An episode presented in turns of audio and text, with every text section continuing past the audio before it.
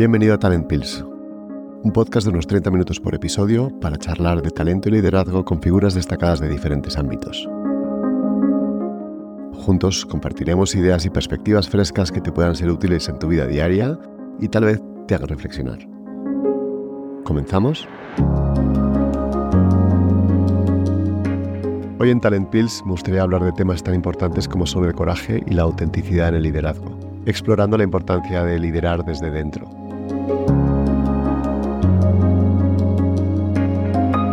Liderar desde dentro consiste en guiarse por la autenticidad y la integridad personal en la toma de decisiones. Se trata de alinear nuestras acciones con nuestros valores más profundos, especialmente en situaciones difíciles. Este enfoque implica un viaje hacia la autocomprensión, una exploración de nuestras propias creencias y valores, y una decisión consciente de actuar de acuerdo con ellos. Para hablar de todo esto contamos con Carmen García Andrés, una mujer que ha desarrollado una carrera donde el éxito empresarial y el compromiso social convergen. Estuvo más de 20 años en Price donde llegó a ser socia. En 2008, Carmen decidió centrar su labor en el ámbito social y educativo.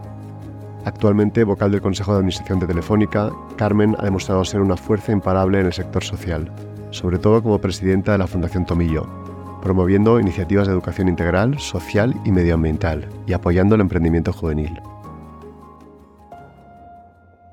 Eh, Carmen, muchas gracias por estar con nosotros en Talent Pills.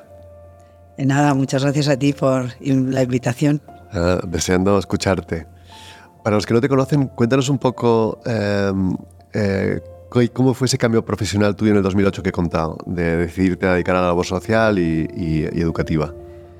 Pues eh, mira, la verdad que antes de contarte los detalles, em, siempre uno desde fuera parece que, ve estos cambios tan radicales como fue en mi caso, ¿no? De dejar pues una firma multinacional como Price para dedicarme a, dirigir una entidad socioeducativa, eh, se ven como, como una locura, ¿no? Como, pero bueno, ¿qué le ha dado a esta para tirar por la ventana 23 eh, años de carrera profesional, pues exitosa y tal, ¿no? Y, parece como que son fruto de un, de, de un arrebato. Y sin embargo, y sin embargo eh, cuando lo miras, a mí me gusta mirar las cosas a todo lo pasado para, para entender el futuro también. Y, y te das cuenta que, esos cambios a veces que parecen exteriormente bruscos son cambios que se van generando muy poco a poco en el ser humano y van creciendo y, llega un momento en el que mm, no, no puedes seguir donde estás. ¿no? Es una llamada, casi. sí, hay, hay, una llamada. Entonces, en mi caso, em, yo había estado en la India, me había de, viaje, de turismo, y la verdad que me había impresionado muchísimo. ¿no? Había mm. visto una, unas miradas diferentes, un, un entorno, un contexto diferente. ¿no? Y, bueno, pues yo había empezado en el año 85 a trabajar, eh, un, mundo de consultoría muy, muy, bueno, muy machista, ¿no? Muy de hombres, unos estilos de liderazgo muy que hoy, serían imposibles de mm. asumir. Eh, el mundo de la consultoría sigue siendo muy duro, pero nada que ver con lo que era en aquellos años y además yo estaba en un, en un territorio que era la, fiscalidad eh, muy agresivo en aquella época. O sea, todo esto que hablamos hoy de ESG, de la contribución justa, de, de, pagar lo que cada uno debe pagar en cada país que opera y tal, todo esto nada, de nada. Mm. O sea, las multinacionales se van a gloriaban de tener el tipo efectivo más bajo posible, ¿no? Y, y eso llegó un momento en el que a mí me jugaba me creaba un problema ético casi. Y bueno, y entonces empecé a pensar, bueno, pues voy a trabajar unos cuantos años. Eh, ya, claro, ya, ya era socia, era una de las pocas socias que había en la firma. De las primeras, además. Sí, en fiscal yo creo que era la, la primera internacional. Mm. Y, y, bueno, pues eh, decidí que, que, lo iba a dejar, que me iba a ir a la India. Bueno, había, tenía, no tenía muchos lazos familiares en ese momento y pensé, bueno, pues mal lo será que con lo que sé hacer, pues no pueda ayudar a Vicente Ferrer o a cualquiera de estas entidades en... Y bueno, pues ahí se cruzó, se cruzó la Fundación Tomillo y, y, mi marido y, y, me di cuenta de que pues al otro lado de, de la M30 había mucho que hacer también, no hacía falta irse a la India para, para dedicarse a ayudar a otros. ¿no? Fue curioso porque la reacción de muchos compañeros y compañeras eh, fue decirme qué envidia. Claro. Y esa frase de qué envidia me llamó mucho la atención, ¿no? porque realmente yo estaba quemando las naves en aquel momento. Y, que la reacción de compañeros suyos fuera qué envidia me, dejó, me ha dado mucho que pensar a lo largo del tiempo sobre el tema del propósito. ¿no? Qué envidia, porque al final es verdad que muchas personas que están o estamos en, compañías de servicios nos sentimos privilegiados, es una especie de jaula de oro y el valor que tienes que tener para romper esa jaula de oro y dedicarte a lo que realmente te apetece con propósito y con libertad. Sí. Por eso es la parte de envidia. Qué envidia, qué, qué, qué, valiente. Tiene que ver con este, con este tema del que hablamos, del coraje ¿no? y de la integridad.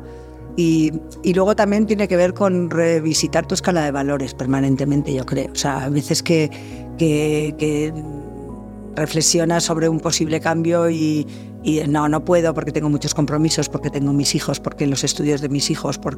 y sin embargo, cuando uno se para a pensar, ¿tú crees que un hijo tuyo tienes garantía de que vaya a ser mejor persona, más feliz por estudiar en el MIT que por estudiar en la Complutense? Tal vez no. Entonces, hay, eh, ir un poco a la esencia de cuáles son esas creencias con las que nos movemos, pues, pues es, es, es, relevante. La Fundación Tomillo, que no lo he contado tanto al principio, pero sí cuéntanos un poco em, a, lo que se dedica. Bueno, pues Tomillo es una entidad que vamos a hacer ahora 40 años, que, sí, ya pronto. pronto.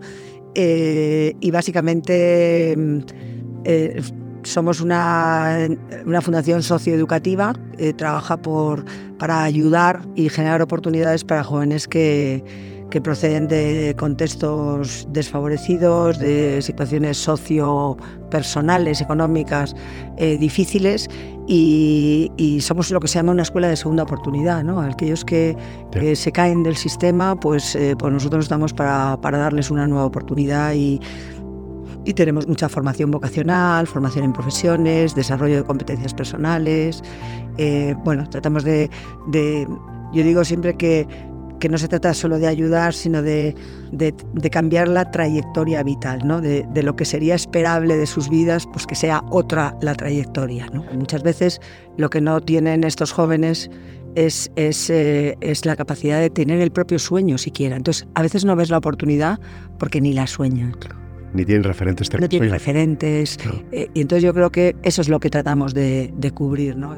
Hoy eres una voz conocida eh, o reconocida en el mundo de, de, esto, lo que llama, se llama liderar desde dentro, que me gustaría que nos contaras un poco. Pues, eh, pues la verdad que yo había hecho muchas cosas de, temas de, pues de desarrollo de habilidades socioemocionales. Es un territorio que además en Tomillo también trabajamos mucho y y hace, ya, ya es que a lo mejor son ocho o nueve años, porque con el tiempo este del COVID se nos ha pasado, pero bueno, conocí eh, al Center for Courage and Renewal, que es una organización americana que fundó este Parker Palmer, es un activista eh, americano, sociólogo, mm. em, que, eh, bueno, pues Mm, hicieron unos, una especie de, semana de talleres que se llamaban Circles of Trust y me llamó la atención. Solo el título pensé, esto, esto es interesante. Y me fui, me fui a Inglaterra a, conocerlo y, y, me llamó poderosamente la atención la, la, metodología y lo que allí se generó. ¿no? Después nos invitó Parker a Estados Unidos a, a unos Circles of Trust de, de liderazgo eh, con directores de distintas empresas y fundadores y la verdad que fue una experiencia muy, muy, muy sorprendente por lo, por lo suavemente profunda que era.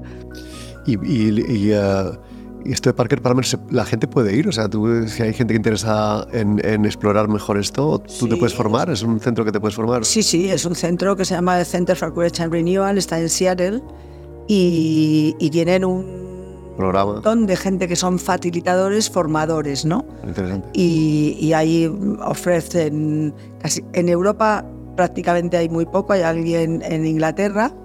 Eh, yo que no me dedico a formar, estoy formada, pero no me dedico. ¿No te lo has planteado montar un.? No, no creo. No sé, a lo mejor a los 70, pero a los 60 no. Cuando seas mayor. Cuando sea mayor. Y lo del Circle of Trust, cuéntame, cuéntanos un poco, porque no es, no es lo que todo el mundo entiende el Circle of Trust como, oye, es mi grupo de amigos, sino eso es una metodología. Claro, es, está, está, bien, es decir, tener un círculo de confianza siempre es bueno, ¿no? Pero lo que se denomina Circles of Trust o círculos de confianza es una metodología, eh, es un modelo donde se genera una conversación eh, que funciona con una serie de reglas eh, que se llaman touchstones y, y, que eso permite generar ese, ese espacio de confianza. Y las claves están en, en esos touchstones, que por cierto, eh, touchstone significa piedra de toque. Y piedra de toque son, para quien no sabe, es una piedra que usan en joyería para detectar la bondad de los metales nobles. O sea, es una entonces, de alguna manera, un touchstone es algo que ayuda a detectar aquello que es lo más noble y lo mejor del otro, ¿no? Sí, sí. Y, bueno, pues ahí son 11 reglas que luego se pueden aplicar en tu vida, ¿no? O sea, al final eh, son unas normas de funcionamiento del grupo eh, en el que, en el que mm, lo primero que se hace es valorar al silencio como un elemento más del grupo. Y eso cambia un poco las, La dinámica. las dinámicas. Las tensiones. Exacto.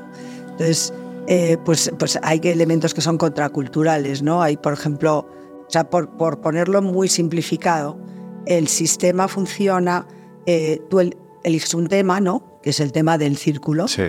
Eh, y lo trabajas previamente como organizador del círculo, trabajas y buscas elementos que puedan inducir a la reflexión sobre ese tema. Bueno, te voy a poner, por ejemplo, un ejemplo muy en, el ámbito de la educación, de la formación profesional eh, o, o, en una escuela de derecho, cuando vas a hablar de, la, de, la, de temas laborales que son bastante áridos, ¿no? Entonces, si tú, por ejemplo, pones previamente un vídeo que, que habla un rap, un filipino, sobre lo que es ser esclavo en el mundo de hoy en Estados Unidos, Condiciona mucho.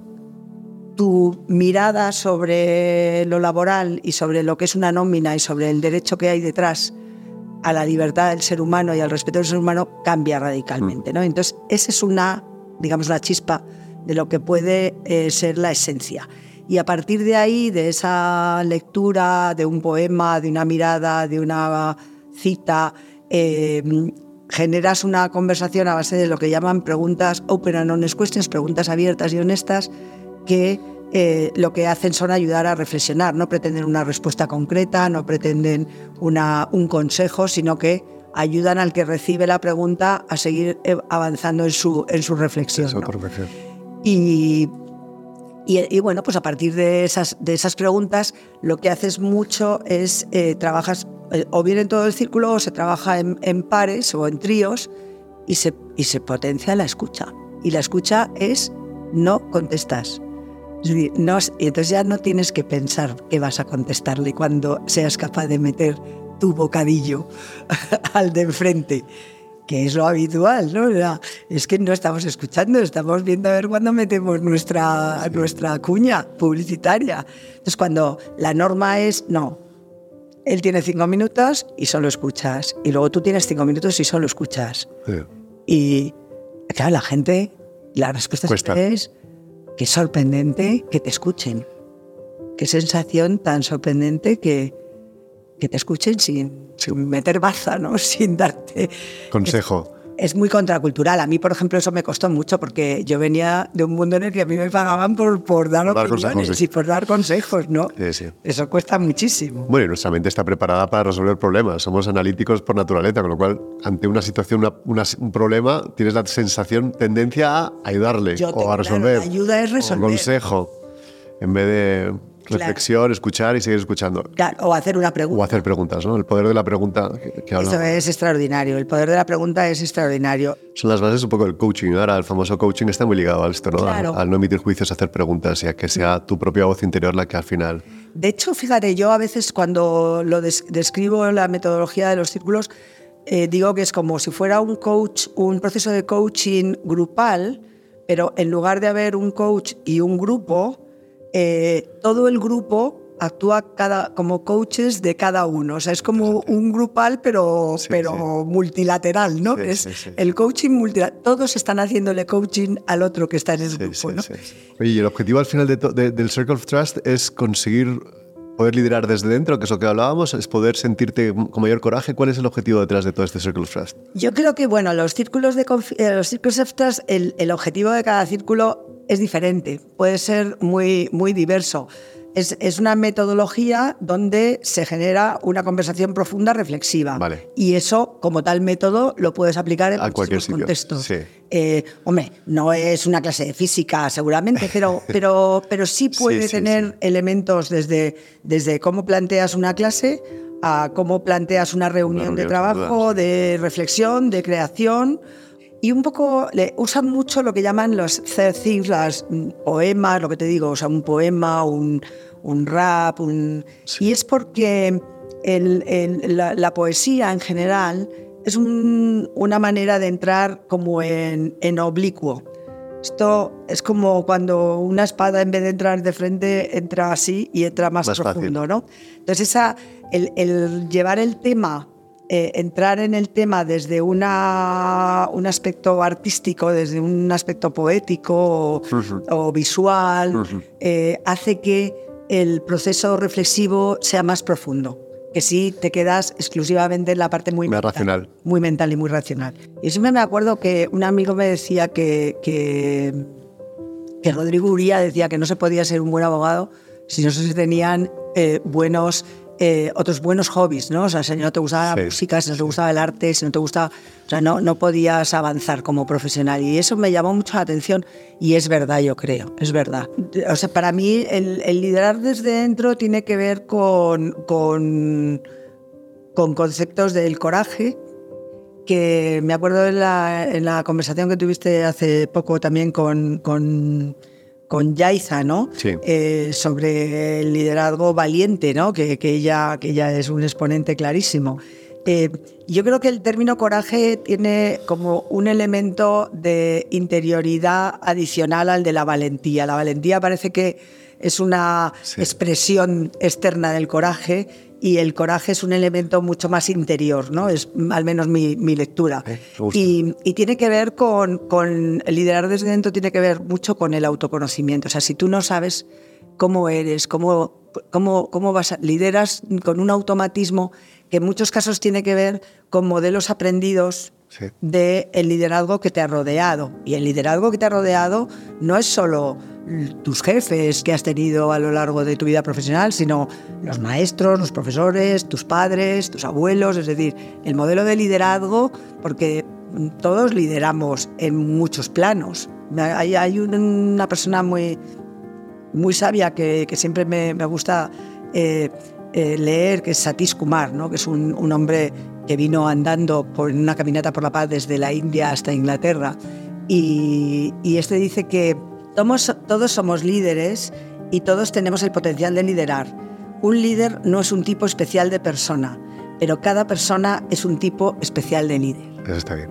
Bueno, pues esto es liderar desde dentro, ser el tipo especial de líder que tú eres, no el que es el jefe que has tenido, que además en mi caso pues eran todos tremendos, de, duros y de... Y entonces yo me doy cuenta que muchísimas eh, tics de mi manera durante muchísimos años han sido eh, asumidos y por osmosis del modelo que me ha rodeado. ¿no? Y mm, entonces yo creo que liderar desde dentro significa eh, liderar desde una posición de integridad personal, de coherencia.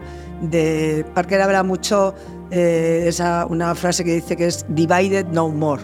O sea, es cuando tienes la sensación de que no, de que no estás ajustado, ¿no? de que lo que estás eh, haciendo eh, no coincide con algo que te suena aquí dentro, ¿no? Y esa sensación de inconsistencia, que mucha gente vive con ella mucho tiempo y no, o toda su vida, pero hay, hay veces en las que llega a un nivel en el que te dice la cabeza, no, esto ya por aquí no, no, no, no vas ajustado, ¿no? Y de hecho, pues la gran resignation que hay. Yo creo que todo esto tiene mucho que ver también con esa, con esa falta de, de, propósito, de, sensación de estar desalineado contigo de mismo. Estar ¿no? desalineado contigo mismo y con tu propio propósito, ¿no? Ah. Y, y, eso no significa que, que, mañana todo el mundo tenga que salir de sus oficinas e irse al campo y no, no es eso, ¿no? Es más decir, oye, pues cómo hago lo que hago, ¿no? Sí. Y, y, y desde dónde lo hago. Y, y, buscar tu propia voz. Y buscar tu propia voz. Y entonces eh, la independencia, muchas veces en, en, ahora con los consejeros independientes, pues es que también la independencia tiene que ver con tu capacidad de ser íntegro, de ser, sí, de sí. ser coherente, de, Sí. de, mantener una posición alerta. Yo creo que, que mmm, mostrar se dice lo de mostrar la vulnerabilidad, pero a veces parece que mostrar la vulnerabilidad es ser débil y yo creo que es todo lo contrario. Ser valiente. O sea, el liderazgo, el liderazgo eh, desde dentro es mucha más fuerte, mucha más requiere mucha más fortaleza que, que, que, otros modelos. Que el agresivo, donde, arrogante que donde la, la, el armazón te ayuda a ser, a ser fuerte y luego realmente a lo mejor desde dentro no lo eres tanto. Sí, sí, sí. O sea que eh, este es el, eh, para mí este es el tema. El tema es ¿y por qué genera confianza esa, esa autenticidad?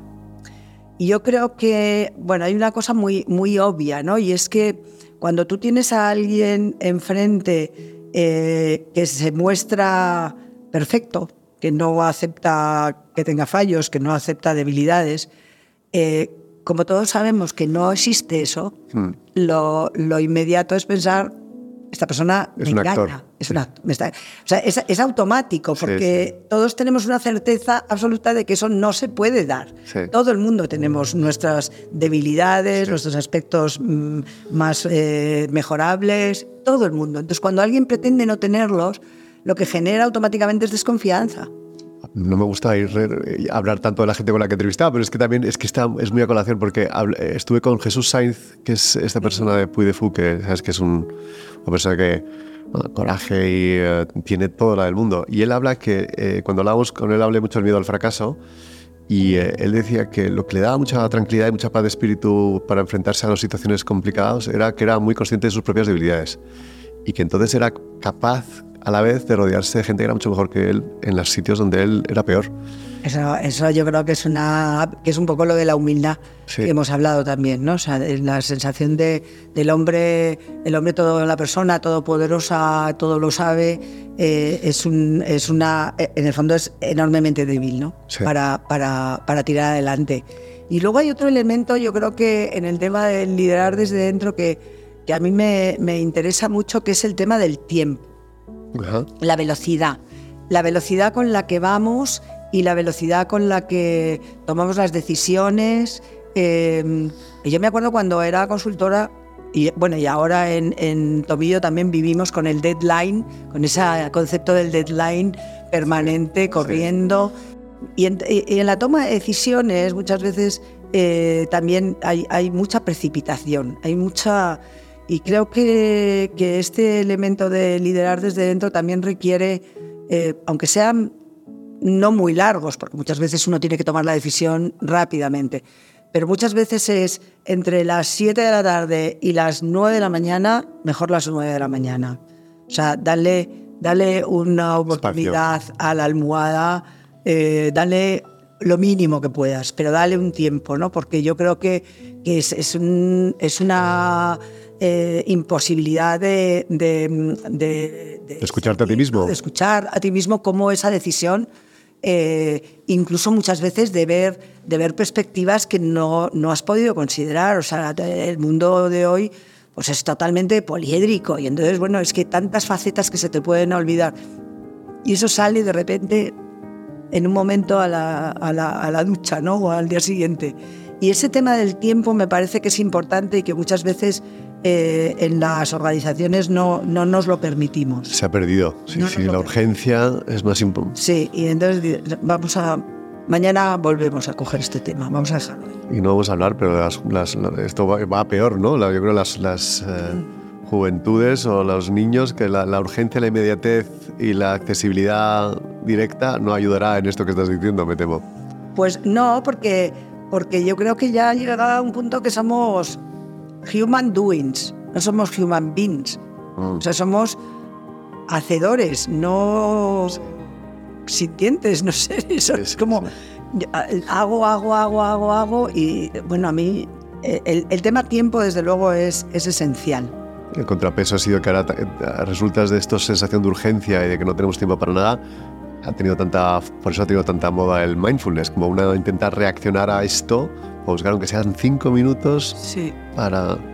Sí, yo creo lo que pasa es que bueno, el mindfulness es, es, eh, también es una metodología ¿no? Sí, que has sí. extraído de, de un, de un modelo más profundo, profundo. como es el modelo meditativo. eh, pues lo extra- extraes el método y pero claro si no tienes eh, agarraderas un poco más profundas pues el método es más complicado Sí. pero es verdad que, mm, que la sociedad en la que vivimos, la atención es, es nuestra moneda de cambio. O sea, las redes, eh, todo se apoya en capturar nuestra atención. Entonces nuestra atención dura muy poco y necesita eh, alimento. De dopamina. Claro, vitamina continua, ¿no? Sí. Entonces esa, esa parte de la, del, del- del respirar, del sentarse, del, del recoger tu, tu atención para ti mismo, ¿no? Recogerte un poco en el silencio, eh, Sí. pues, pues es, es- es poner un poco de, de- de cordura, ¿no? En el tiempo también. Sí, sí. Yo, yo a veces tengo, empiezo las reuniones con un minuto de silencio y a los 40 segundos empiezo a oír las piernas moverse para abajo. un minuto, es increíble, ¿no? Cuando lo planteas dices un minuto, pero si un minuto estás dándole al scroll del teléfono y no te has No estamos acostumbrados. Llevas una hora dándole al... No, no, pues sí, yo que sí que creo en, en- en- no, no tanto en mindfulness, que hay gente que, que le encanta, pero sí en meditación, o esa parte más profunda, o el rezo, si eres eh, religioso, o el, esa parte de estar hablando contigo mismo, o con. Dios, o con quien creas. Sin duda alguna, es, eso es, eh, eso es lo, lo más humano que tiene el ser humano, Y es, incluso desacralizándolo todo. sí, sí, Esa es la esencia del ser humano, Sí. esa capacidad de la atención, eso es lo que es tuyo. Y, y claro, cuando te lo están manipulando todo el rato, pues eh, te das cuenta que, es lo importante de escuchar el silencio, que decías al principio. claro, Y eh, hablando otra vez de la, de la autenticidad, ¿cómo haces tú para, para mm, alguna estrategia práctica que has hecho para, para, para mantener integridad y autenticidad en situaciones difíciles que has tenido que vivir? ¿no? ¿Cómo haces para, o qué consejos das a la gente? Bueno, yo es que soy poco de consejos, ¿eh? porque, porque además luego, te creo. luego te sale raro porque, porque tampoco lo, lo practicas siempre, ni muchísimo menos, ¿no? Pero yo creo que, que, que, mm, para mí el, el autoconocimiento y la escucha interior, y volvemos un poco a lo mismo, es la clave. Es decir, tú necesitas, antes de, de tomar una decisión, ser capaz de, de sentarte y de, y de escuchar esto, esto, esto cómo me siento. Si, si digo sí, ¿qué, qué siento yo? ¿no? ¿Qué, qué, ¿Dónde me lleva? ¿Qué, Hombre, yo tengo referen- un referente muy, muy, muy ético que era mi padre y, y siempre de alguna manera también me ayuda en decir esto a mi padre cómo lo vería. ¿no? Mm. Es una manera como de, esta- de, de salirte de Muy ti mismo importante. y, y tener un, un mentor, en Sí, este sí. caso, que, que, te, que te da una pauta de decir, no, esto ni para atrás, no, esto no, o sí, o esto de cabeza, oye, como sea y tal. Eh, eh, ese referente que me falta hace muchos años, pero que, que lo tengo muy claro, que cuál sería su comportamiento en general, me ayuda mucho. Eh, Y, y luego también hay otra parte que es más eh, racional, que yo creo que también viene un poco de, la, de mi profesión y eh, de fiscalista, ¿no? O sea, los fiscalistas somos gente muy estudiosa, por- porque a fuerza, a fuerza ahorcan porque te lo cambian todos los días. Pero, pero y, y- y- es una profesión de formar criterio, ¿no? Igual que la abogacía, tienes que tener un criterio para luego poder asesorar a, a tu cliente. Entonces esa capacidad de formar criterio estudiando, leyendo opiniones de otros y, y conformando tu propia visión desde una mirada lo más poliédrica posible, en el fondo eso es una, digamos que es una, una manera de tomar decisiones que, que la llevas a tu día a día Mm. y, y te das cuenta como que, que pides opiniones y lees y estudias eh, mm, cosas muy, muy diversas para, para tomar la decisión. Ahora, mm, con esta polarización en la que vivimos, muchas veces la gente solo escucha a los que están de acuerdo con él, con ella. Y claro, y es que eso no te ayuda a ser íntegro, porque eso lo que te ayuda es a, al, al, borreguismo, ¿no? Este es el lado A, pues el lado A, yo siempre A. ¿no? Pues este tema es B lo que yo pienso. ser capaz, esa es la integridad, ser capaz de decir, oye, pues a lo mejor estoy aquí para esto y... Lo importante que es escuchar voces disonantes. Totalmente. No para, competir. no para competir, no para convencer, sino simplemente para formular tu propia mirada sobre las cosas, tu propio criterio. ¿Qué le dirías a, a, gente que quiera profundizar un poco en estos temas? Pues, eh, hombre, yo creo que ahí Parker tiene muchos libros y es un hombre interesante de leer. Eh, ya es un hombre más mayor, tiene 80 años o 80 y algo, y, bueno, pues son libros a lo mejor más desde una perspectiva muy personal o desde una perspectiva más de, del mm. coraje de enseñar o, tal. Pero, pero bueno, hay, hay, por ejemplo, ese libro que, que sacó el centro que se llama The Courage Way, que Leading and Living with Integrity, que de hecho yo una de las ideas que tengo es la de promover la traducción al, al castellano me parece que es como un resumen un poco de, lo que es el modelo, el modelo que él plantea, ah. ¿no?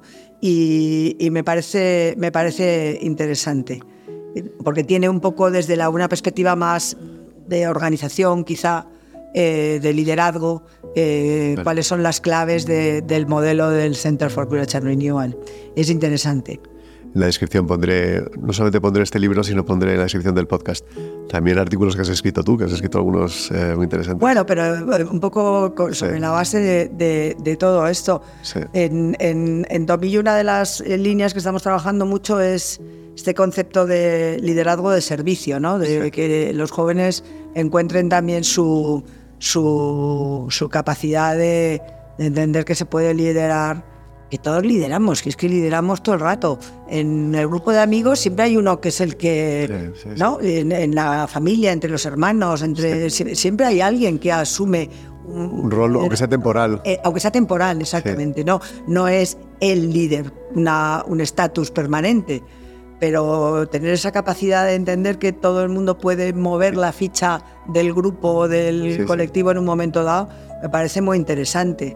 Y, eso y la, la, capacidad de escucha, ¿no? Y la capacidad de la conversación. Me quedaría mucho más tiempo hablando contigo, pero nos hemos quedado sin, sin tiempo, Carmen, es un, es un, drama. Mira, hay un poema, solo para terminar, sí. hay un poema muy interesante de, de, de una persona que se llama Margaret Willey, también es una americana, que se llama Mirándonos los unos a los otros. Y, bueno, pues es, muy interesante porque te, anima, dice, sé valiente para iniciar una conversación significativa. Habla con la gente que conoces, habla con la gente que no conoces, habla con la gente con la que nunca has hablado. Y sigue, ¿no? Y al final termina diciendo, confía en que las conversaciones significativas pueden cambiar el mundo. Esto yo creo que es un logo para Talent Pills. Final, final impecable, impecable el episodio. De verdad, millones de gracias, en serio. Gracias. Te agradezco mucho estar con nosotros. Un placer.